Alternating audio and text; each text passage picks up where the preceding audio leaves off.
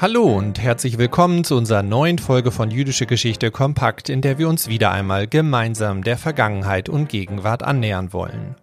In unserer zweiten Staffel widmen wir uns, wie Sie es im Intro bereits hören konnten, dem Thema Verfolgung, Erinnerung, Aufarbeitung und wollen Sie anhand verschiedener Beiträge zum Nachdenken über die Geschichte des Nationalsozialismus und der Shoah anregen.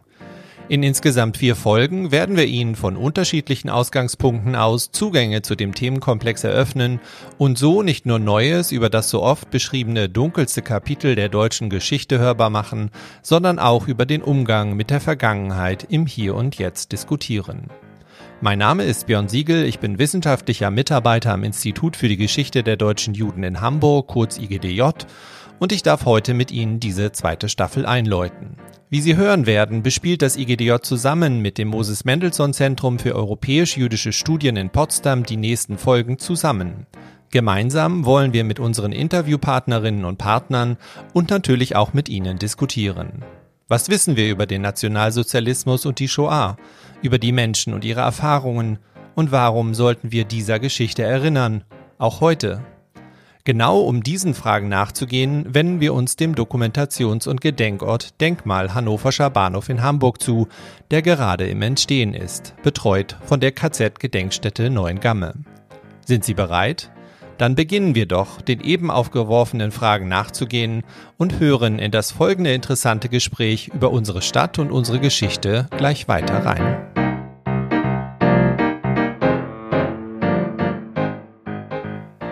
Ich freue mich ganz besonders, dass ich für das heutige Gespräch zwei kompetente InterviewpartnerInnen gewinnen konnte, die uns einführen werden in die Geschichte und auch die Erinnerungsarbeit, die gerade in Hamburg geleistet wird und stattfindet.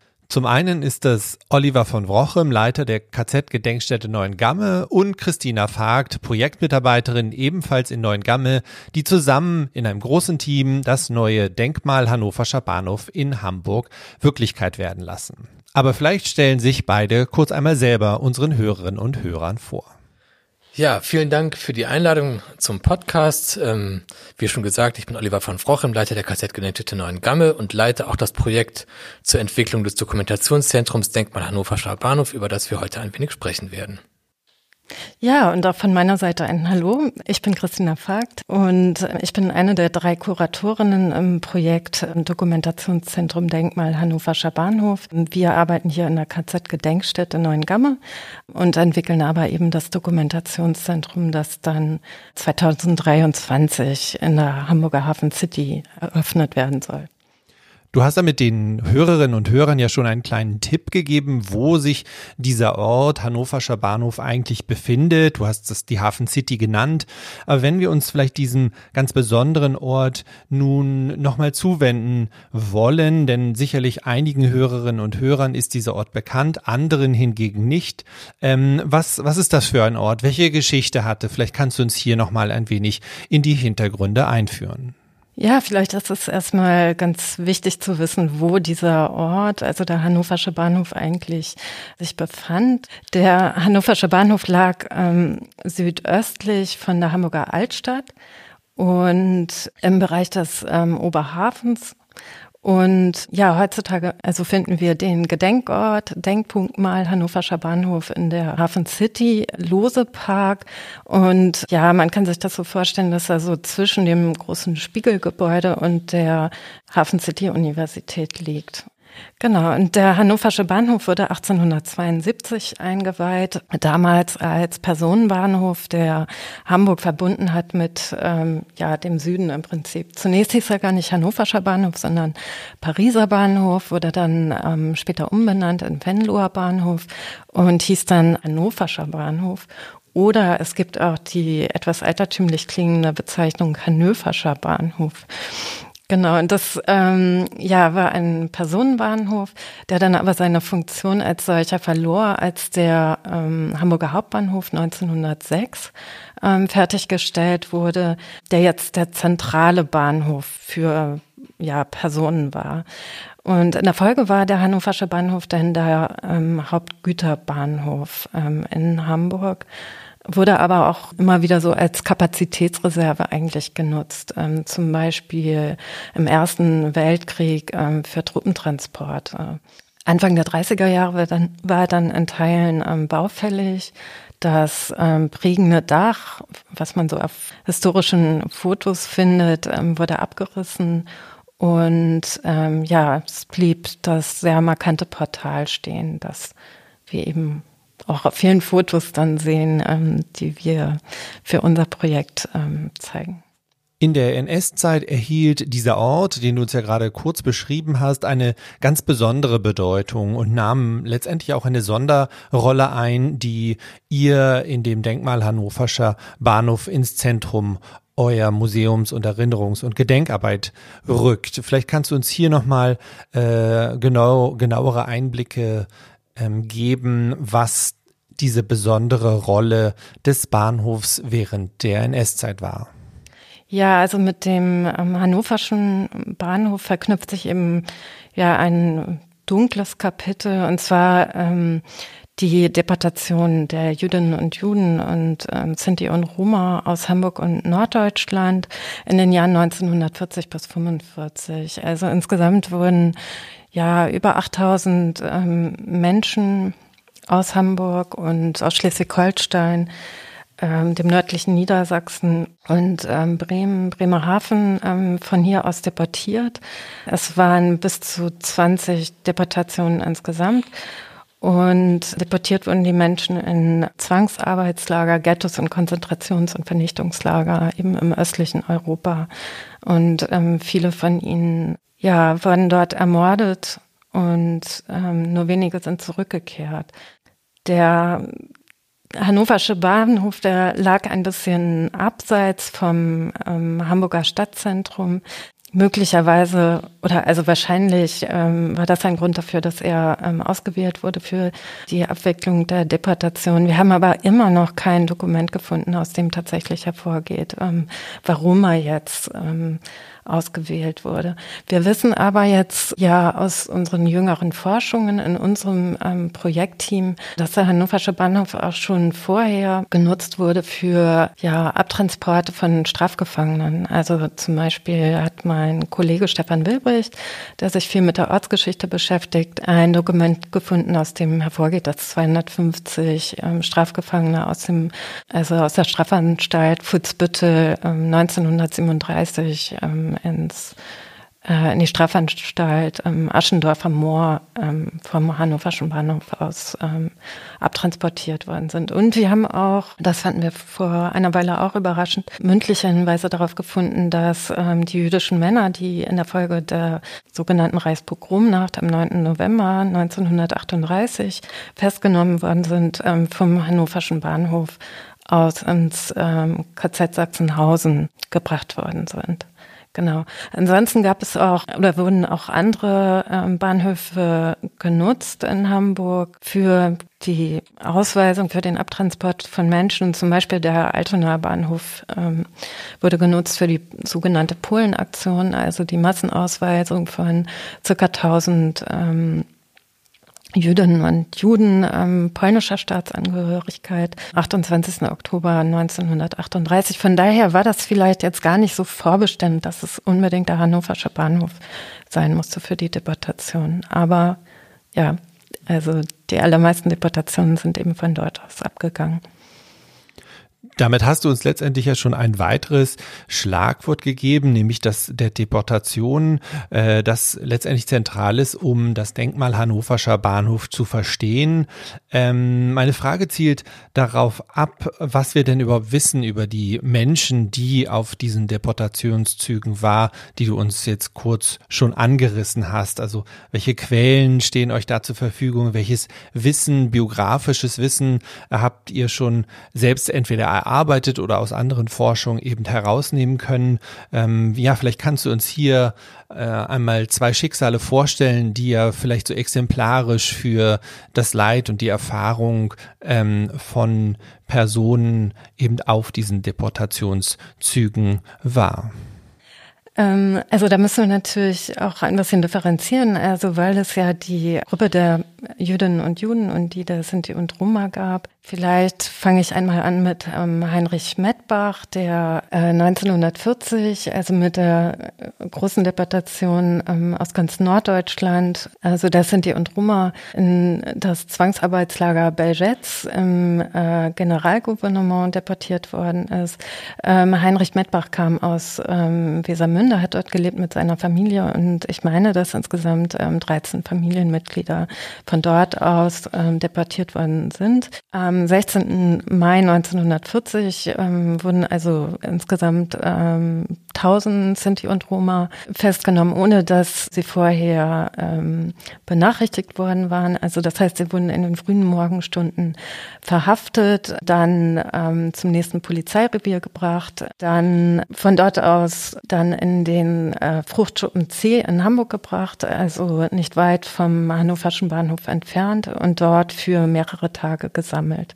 In diesen Tagen waren sie, also mussten sie in einer sehr improvisierten Situation ähm, verbringen, wurden dort registriert, ihnen wurde ihr Schmuck abgenommen, ihnen wurden ja Bescheinigungen ausgehändigt und sie wurden dann, also nach fünf Tagen äh, per Zug eben in das Zwangsarbeitslager Bejetz deportiert und blieben dort ähm, einige Wochen, sechs Wochen circa. Dann ähm, wurde dieses Lager aufgelöst und sie wurden dann verbracht in ein anderes Lager, ein Krüchow. Dort wurden sie auch ähm, ja freigelassen, aber und dann zerstreuen sich eigentlich so ein bisschen die Wege. Das heißt, diese Deportation hebt sich ein bisschen ab von den Deportationen, ähm, also von den späteren Deportationen der Juden und auch der Sinti und Roma, weil sie dort in diesem Zwangsarbeitslager eben nicht über Jahre blieben. Sie wurden aber häufig dann erfasst und nochmal in andere Lager gebracht. Einzelnen gelang es auch tatsächlich nach Hamburg zurückzukehren, aber dieser Familie Mettbach nicht. Ähm, von ihnen verliert sich die Spur. Und wir müssen davon ausgehen, dass sie ähm, umgekommen sind. Das ist aber tatsächlich, ja, wirklich ganz ähm, beeindruckend, was wir über diese Deportation nach Bergetz in den letzten Monaten herausgefunden haben. Viel, vieles lag da einfach wirklich im Dunkeln und ähm, wir haben eine Kooperation gemacht mit äh, Hans Hesse, einem Historiker, der ähm, vieles rausgefunden hat und wir haben ähm, selber auch, also das heißt meine Kollegin Sarah Kranke hat auch in polnischen Archiven recherchiert und ähm, zu dieser Familie Medbach einiges herausgefunden. Genau. Ansonsten würde ich einmal kurz auf Anita Ledermann eingehen, die als ähm, Jüdin zusammen mit äh, ihren Eltern und ihrer Schwester deportiert worden ist im März 1943 und zwar in das Ghetto Theresienstadt zu einem Zeitpunkt, als wirklich ein eine große Zahl von Jüdinnen und Juden schon deportiert worden waren. Die ersten Deportationen fanden ähm, im Herbst 1941 statt. Also als ja insgesamt fast ähm, 4000 Menschen ähm, in die Ghettos nach Litzmannstadt, äh, Minsk und Riga deportiert worden sind. Und ähm, Anita Ledermann und beziehungsweise ihre Eltern hatten ein Rasseverfahren ähm, angestrebt, um eigentlich den Status der Juden nochmal hinterfragen zu lassen, sozusagen. Also sie wollte, der Vater wollte anerkannt werden als sogenannter Vierteljude, um den Deportationen zu entgehen. Das hat nicht geklappt. Sie wurden von einem Nachbarn ähm, denunziert und wurden dann im März 1943 eben deportiert nach Theresienstadt und haben dort eine Weile gelebt, aber wurden dann im Herbst 1944 nach Auschwitz weiter deportiert, weil das ist vielleicht jetzt für, nicht für alle Hörerinnen und Hörer bekannt. Ähm, das Ghetto Theresienstadt war zwar zum einen ein Altersghetto, es wurde als Musterghetto für Prominente deklariert, aber es war eben auch ein Transitghetto. Viele der Betroffenen wurden später nach Treblinka oder nach Auschwitz ähm, weiter deportiert und so, sind dort umgebracht worden. Diese zwei von dir gerade vorgestellten Biografien der jeweiligen Personen beziehungsweise der gesamten Familien bezeugt natürlich die Zentralität des hannoverschen Bahnhofs in diesem gesamten Komplex äh, oder Thema der Deportationen, äh, die ja bis letztendlich äh, 1945 bis kurz vor Kriegsende immerhin noch weiterliefen in der Stadt und über diesen Bahnhof. Das Interessante dabei ist, dass kurz nach dem Krieg dieser Bahnhof und dieses gesamte Geschehen äh, der Deportation letztendlich in Vergessenheit geriet äh, und auch aus dem kollektiven Gedächtnis der Stadt ein bisschen gerutscht ist. Und erst mit dieser Entwicklung, wir hatten es am Anfang ja schon genannt, der Hafen City, ein, ein neues Bewusstsein für diese Geschichte entstanden ist. Vielleicht können wir noch mal mehr erfahren über diese neue Hinwendung zu diesem Ort, der eben auch als Ort der Erinnerung und des Gedächtnis genutzt werden soll in der Stadt.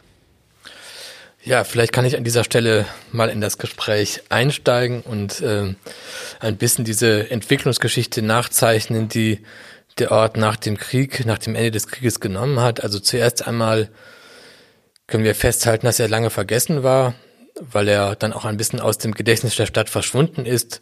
Äh, ein Teil des äh, bestehenden ähm, Portals wurde abgerissen ähm, und ähm, tatsächlich wurde der das ganze Areal tatsächlich in der Zeit dann eher so als ähm, Umschlagplatz für Lkw-Güter und äh, Speditionsunternehmen genutzt.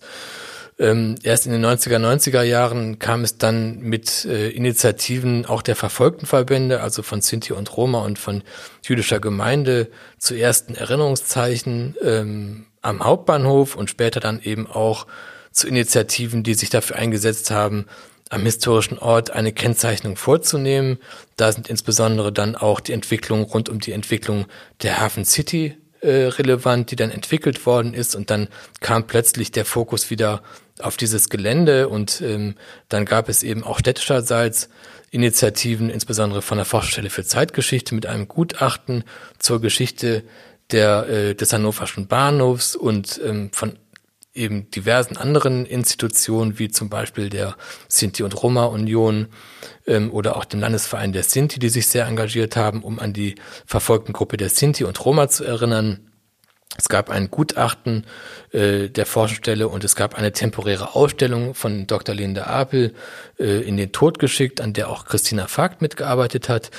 Ähm, und so langsam entstand eben das Bewusstsein, dass an diesem Ort etwas mehr geschehen muss. Ähm, und dass dort vielleicht auch ein größeres Gedenkzeichen notwendig sein sollte. Es gab dann eine Steuerungsgruppe, die sich mit diesem Prozess der Entwicklung des äh, Hannoverschen Bahnhofs äh, insgesamt befasst hat und entschieden hat, dass dort ein Freiraumwettbewerb ausgeschrieben werden soll und eine, ein, eine Gedenkanlage, kann man ein Gedenkensemble eingerichtet werden sollte, das ähm, eben dann 2000 ähm, 17 eröffnet worden ist mit einem historischen Gedenkort, an dem 20 Tafeln stehen, auf denen die bis dahin bekannten Namen der Deportierten verzeichnet sind.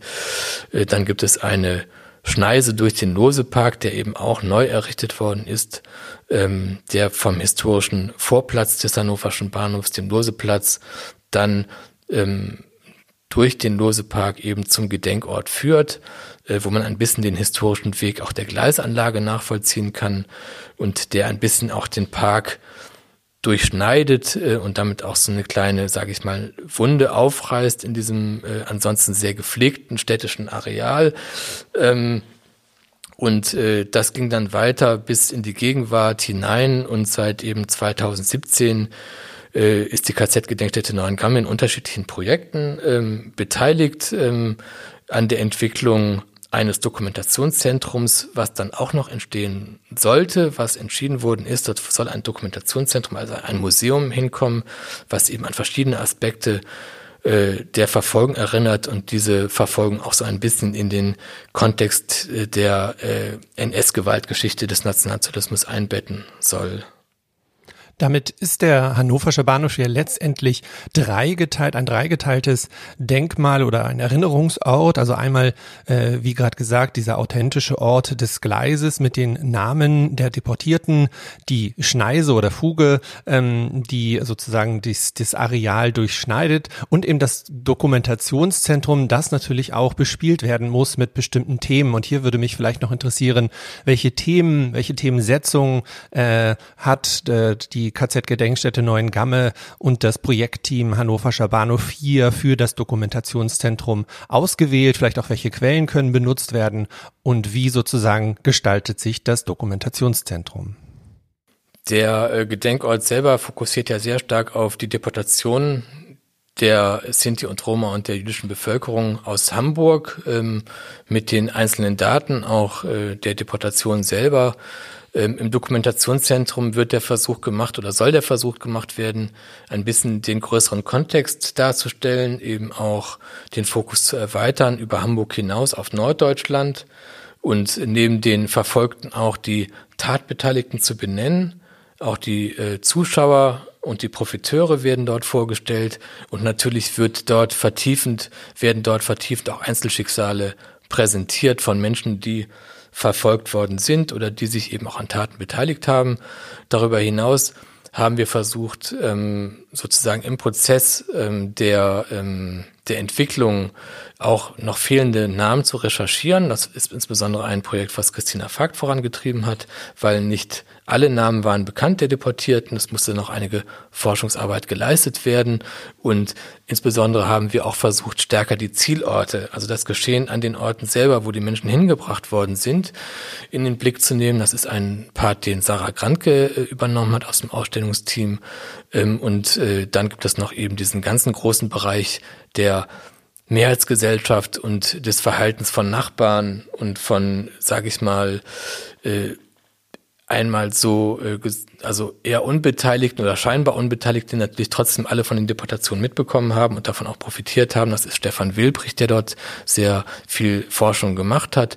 Also wir versuchen so ein Tableau der wechselseitigen Bindungsverhältnisse rund um die Deportation aufzuzeigen. Also das Ganze fand eben vor aller Augen oder in aller Öffentlichkeit statt und das ist ein Motiv, das eben auch an diesem Ort sehr stark gemacht äh, werden soll. Und darüber hinaus haben wir auch versucht, mittels verschiedener Jugendprojekte oder Begegnungsprojekte auch einen Ort zu schaffen der lebendigen Erinnerung, ähm, an dem sich eben auch junge Menschen einbringen können, so ein bisschen partizipativ gestaltet, auch in, in der Entwicklung versucht haben, junge Menschen einzubinden in die Entwicklung des Ortes, was uns, glaube ich, auch ganz gut gelungen ist.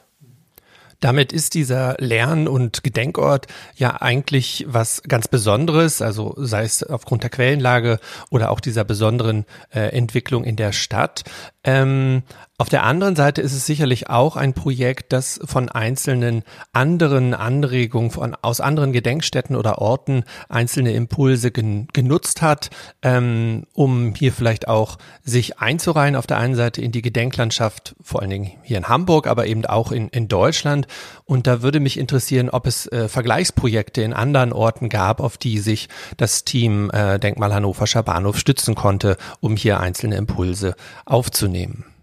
Es gibt eine ganze Reihe von, sage ich mal, Referenzprojekten äh, in Deutschland, ähm, ähm, mit denen wir auch kooperieren. Ähm, also äh, Gedenkorte an historischen Orten einerseits natürlich, also Schlachthof äh, in Düsseldorf, ähm, auch in Wiesbaden gibt es einen Deportationsgedenkort, auch in Stuttgart wird an, das Deport an, Deportationen erinnert, auch in anderen Städten, in, ähm, aber darüber hinaus natürlich auch an den sogenannten Zielorten von Deportationen, also die großen Gedenkstätten in Auschwitz, ähm, und, äh, und auch in den Städten wie in Riga oder auch in Minsk gibt es inzwischen äh, Projekte, die sich, die sich entwickeln, die sind noch im Werden, die sind noch in Entstehung, äh, die sind lange nicht so groß und so ausgefeilt wie jetzt, sage ich mal, die bekannten deutschen äh, Gedenkstätten und Dokumentationszentren, aber trotzdem äh, ist das auch ein Ausdruck von, sage ich mal, einem Prozess, äh, der äh, zunimmt, also das Bewusstsein von dem Schicksal der Deportierten äh,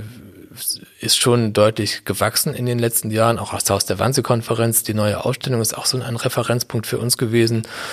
Ähm, und ähm, das sind alles äh, Dinge, die wichtig sind. Für Hamburg selber ist dieser Ort auch ein zentraler Ort, weil es zum ersten Mal eben um das Deportationsgeschehen geht. Wir haben ja verschiedene Gedenkorte in der Stadt, also auch Neuengamme selber, eben mit einem auch europäischen Bezug, weil eben sehr viele Häftlingsgruppen nach Hamburg kamen, hier inhaftiert waren und hier Zwangsarbeit leisten mussten in der Stadt oder in Fuhlsbüttel oder Poppenbüttel ähm, oder auch andere Gedenkorte in Hamburg. Aber äh, jetzt geht es eben darum, wer aus Hamburg weggekommen ist in andere Länder und dort, was dort geschehen ist mit diesen Menschen. Also die, die umgekehrte Richtung in gewisser Weise. Ähm, und das ist in Hamburg noch nicht so sehr präsent.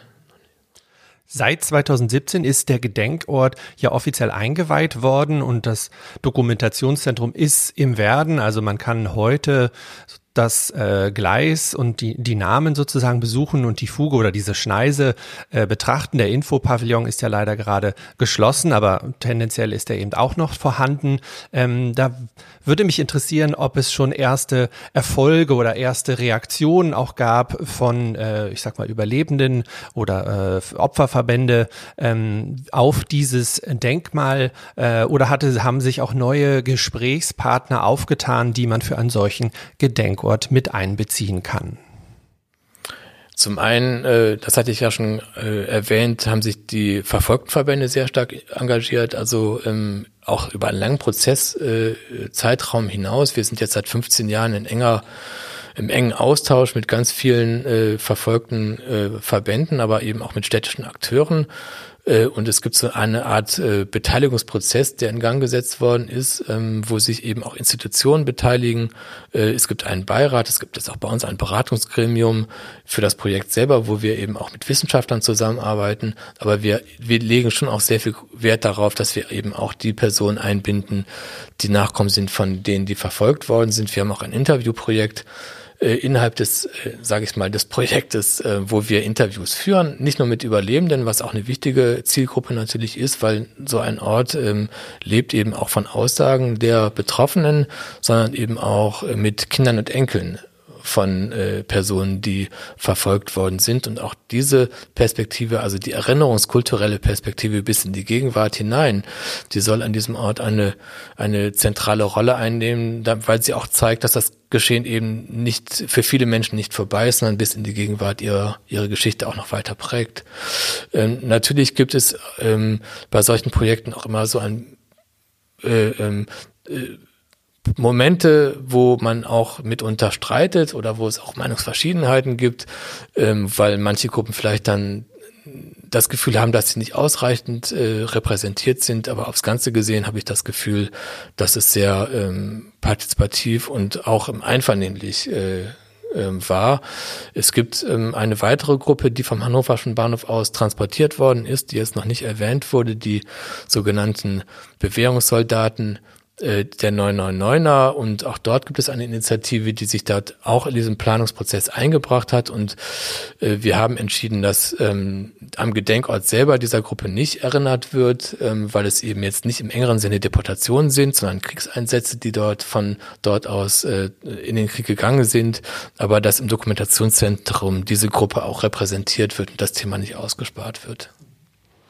Das Dokumentationszentrum, wenn wir vielleicht nochmal den Blick erweitern, ist ja damit ein, ein ganz wichtiger Teil in der Entwicklung dieses Stadtteilgebietes.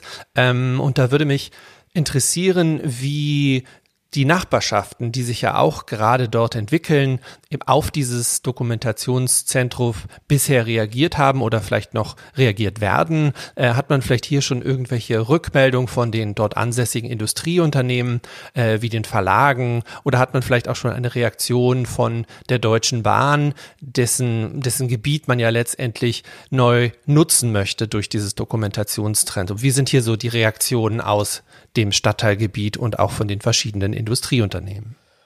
Also die Bahn ist ja vor Ort leider nicht so sehr präsent, ähm, eher historisch gesehen, weil er sie ja ein Areal aufgegeben hat, muss man sagen, und verkauft hat eben äh, zu, ähm, als die Hafen City entwickelt worden sind. Wir haben verschiedene Versuche gemacht, äh, an die Deutsche Bahn heranzutreten und sie einzuladen, in diesen Prozess auch stärker, sage ich mal, einzusteigen. Das hat bis dato jetzt noch nicht so viel Erfolg äh, gezeitigt, ähm, aber ähm, man kann ja hoffen, dass das sich noch ändert, wenn der Ort erst einmal ent weiterentwickelt ist und äh, man dann vielleicht auch über Kooperationen nachdenkt. Und äh, es gibt ja auch in Neuen Kammern zum Beispiel kommen Auszubildende der Eisenbahn immer her um sich fortbilden zu lassen über die NS-Verbrechen. Und äh, diese Auszubildenden könnten ja auch zum Beispiel am Hannoverschen Bahnhof dann äh, geschult werden und sensibilisiert werden für die eigene Geschichte der Institution Reichsbahn in dem Fall. Ähm, aber äh, es gibt durchaus Kooperationen mit den umliegenden äh, Verlagshäusern, das ist einmal der Spiegel und dann auch Krona und Ja, was dorthin zieht. Und ich bin auch ganz froh darüber, dass dort eine Schule äh, ähm, in die Nähe äh, einzieht, der Schulcampus Losepark, äh, wo ich mit der Schulleiterin auch ganz engen Kontakt habe und wo wir schon beschlossen haben, dass sich diese Schüler, wenn sie dort erst einmal unterrichtet werden, auch ein Stück weit für diesen Gedenkort auch mitverantwortlich fühlen. Also ich bin ganz guten Mutes, dass uns da ganz gute Kooperationen gelingen. Damit sind wir auch schon am Ende unserer Podcast-Folge. Ich habe viel gelernt über die Geschichte der Deportation und vor allen Dingen den Gedenk- und Lernort Denkmal Hannoverscher Bahnhof. Herzlichen Dank meinen beiden Interviewpartnern. Ähm, am Ende einer jeden Folge frage ich eigentlich immer, welchen Ort äh, die jeweiligen Interviewpartnerinnen oder Partner äh, den Hörerinnen und Hörern empfehlen würden, um das Thema neu zu entdecken. Heute würde ich sagen, lade ich alle Hörerinnen und Hörer doch doch ein, sich einfach mal die bisher existierenden Teile dieses gesamten Gedenk- und Lernortes schon mal anzugucken. Das heißt, die Gleise mit den Namen und auch diese Fuge oder Schneise, die wir beschrieben haben. Ähm, darum würde ich heute vielleicht meine Frage anders formulieren. Was wünscht man sich eigentlich für einen solchen Denk- und Lernort, der im Entstehen ist, äh, für die Zukunft? Ja, also ich wünsche mir vor allen Dingen, äh, dass äh, die Besucherinnen und Besucherinnen verstehen, dass diese Vergangenheit ähm, sie etwas angeht, auch heute noch, dass es nichts ist, was äh, man nur so abstrakt ähm, äh, lernt und wo man sagt, okay, das habe ich jetzt verstanden, sondern tatsächlich auch einen Bezug zu sich selber und seinem eigenen Leben zieht und vielleicht auch zu seiner ethischen Praxis, sage ich mal. Ähm, und ähm, dann äh, hoffe ich, äh, weil wir anlässlich gerade äh, im Moment ein kleines Problem haben, weil dort ein Mieter einziehen wird, der eine belastete Vergangenheit äh, hat, ähm, wahrscheinlich in den oberen sechs Stockwerken, die Firma Wintershaldea, ähm, dass wir, dass das jetzt nicht dazu führt, dass äh, das Projekt großen Schaden nimmt, äh, sondern dass wir zu guten Lösungen kommen, wie auch immer die dann aussehen werden. Ähm, weil dieses, äh, dieser Ort ähm, mit seiner Widmung äh, eben schon ein langer, ein lang gewünschter Ort ist äh, von vielen Menschen.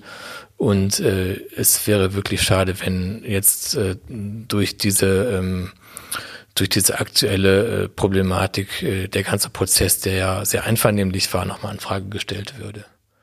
Erstmal wünsche ich mir, dass ähm, der Infopavillon bald wieder zugänglich ist. Das ist ein Container, der seit äh, 2013 auf dem Loseplatz steht und wo wir in einer kompakten kleinen Ausstellung eben über die Deportation, aber auch über den Entwicklungsprozess ähm, berichten.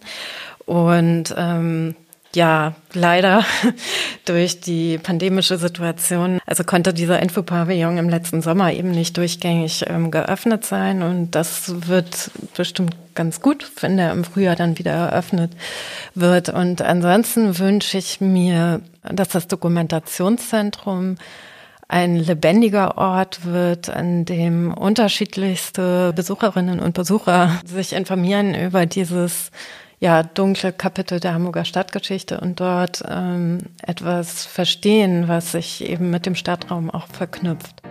Damit bleibt mir am Ende der Folge nur noch mich zu bedanken bei Oliver von Wrochem und Christina Vogt von der KZ-Gedenkstätte Neuengamme für diese kompakte Einführung in die Geschichte und vor allem die Ideen zum Denkmal Hannoverscher Bahnhof. Wenn Sie Lust haben, hören Sie doch am 5.3. wieder rein, wenn wir uns dem System der Deportationen genauer zuwenden und hierfür einen der Zielorte der Deportationen genauer in den Blick nehmen, nämlich das Ghetto Theresienstadt. Schalten Sie also am 5.3. wieder ein.